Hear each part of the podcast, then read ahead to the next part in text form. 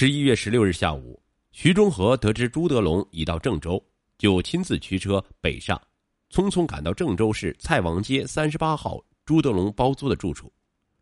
朱德龙当然得知其来意，便开门见山的说：“徐市长，原来范局长让准备的二十万还有三万没给，哎，这次呢，我把款带来了。”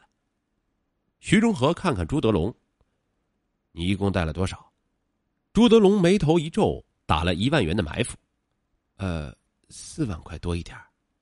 徐中和立马直逼：“那就给我四万吧。”朱德龙忙从密码箱中取出四万元现金，点好后用纸包住，装入提兜，连同为其专做的一套高级西服一并交给了徐中和。徐中和终于面露喜色，告别了朱德龙。这个周末，他又是满载而归。徐中和肆无忌惮、以权谋私的违法乱纪行为，激起了矿务局广大党员干部和职工的强烈不满。梨园矿务局一百七十九名党员干部联名向省市有关部门写信举报徐中和的严重问题。中共河南省纪律检查委员会对此十分重视，于一九八九年八月八日发出《预检三一九八九十七号》函文，指示平顶山市纪委查报结果。并明确提出，此案省纪委过问，省监察厅、省信访局也相继发出类似函文，责成平顶山市对徐中和的问题进行调查。八月二十二日，平顶山市纪委、市监察局、市人民检察院组成调查组，根据市委的指示赴梨园矿务局，对群众反映徐中和在矿务局任职期间违纪建私房、违规购买小汽车。以及贪污受贿等问题进行调查。徐中和的几个亲属整日在调查组驻地周围巡游做事，使知情人不敢接触调查组。接待部门以为调查组服务为名，指使徐的亲信一天到晚围着调查组打转。这种情况，什么样的知情人不望而却步呢？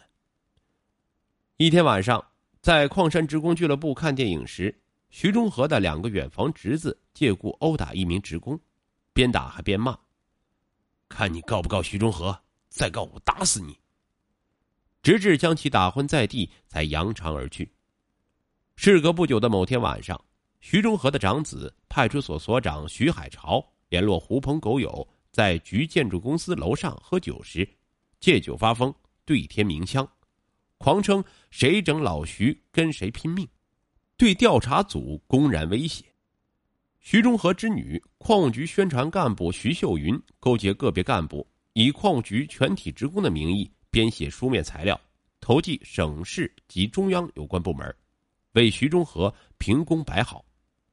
面对种种干扰和压力，调查组的同志以高度的党性觉悟，认真履行职责，与之展开针锋相对的斗争。在招待所受监视、封锁、盯梢，没有办法调查取证，他们就秘密与知情人联系，约定于中午甚至深夜在深山密林中谈话。检察机关立案后，徐中和仍执迷不悟，企图逃避法律的制裁，并使出了暗中指使知情人烧毁账册、毁灭罪证两把杀手锏。由于调查组早有预料，防范严谨而未得逞。他感到事情不妙，又串通亲信订立攻守同盟，以对抗办案人员。同时，徐中和亲自出马，佯装主动，以守为攻，向调查组交代：一九八九年十一月，周某某为讨好我，送来了一万块钱，放下就走了。我拒收不成就交给财务处了。调查组心中有数，不为所获。及时提取了徐中和为补漏洞而串通亲属存放在财务处的一万元现金，发现十捆钱中有八捆未动，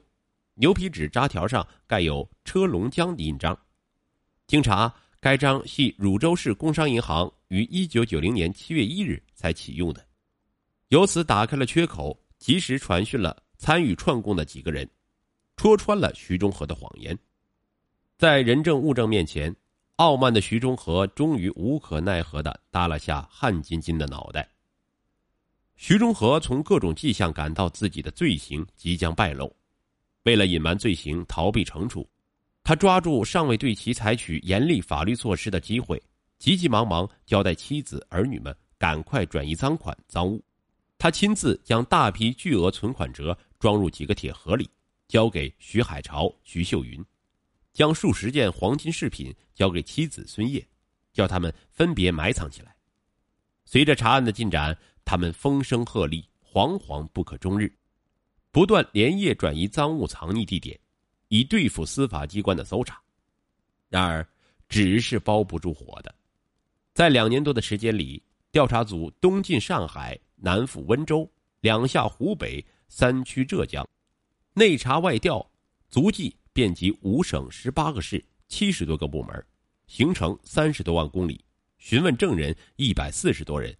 取证言共五百多份，调查单位一百零七个，提取书证四百四十份。查询储蓄所二百一十个，查清了这桩河南有史以来最大的贪污受贿案件，徐中和的严重犯罪事实真相大白于天下。检察机关初步认定，徐中和在任职期间贪污公款、索贿受贿共计人民币五十万九千五百一十三点零四元，其中，一九八九年四月在南方参观期间，索贿二十二万元。金砖八块。一九九零年五月至十一月，向业务关系户索要二十一万元。一九八八年八月，以业务费为名贪污公款一点五万元。一九八八年四月，向业务关系户索要 G 三三录放机一台，价值三千元。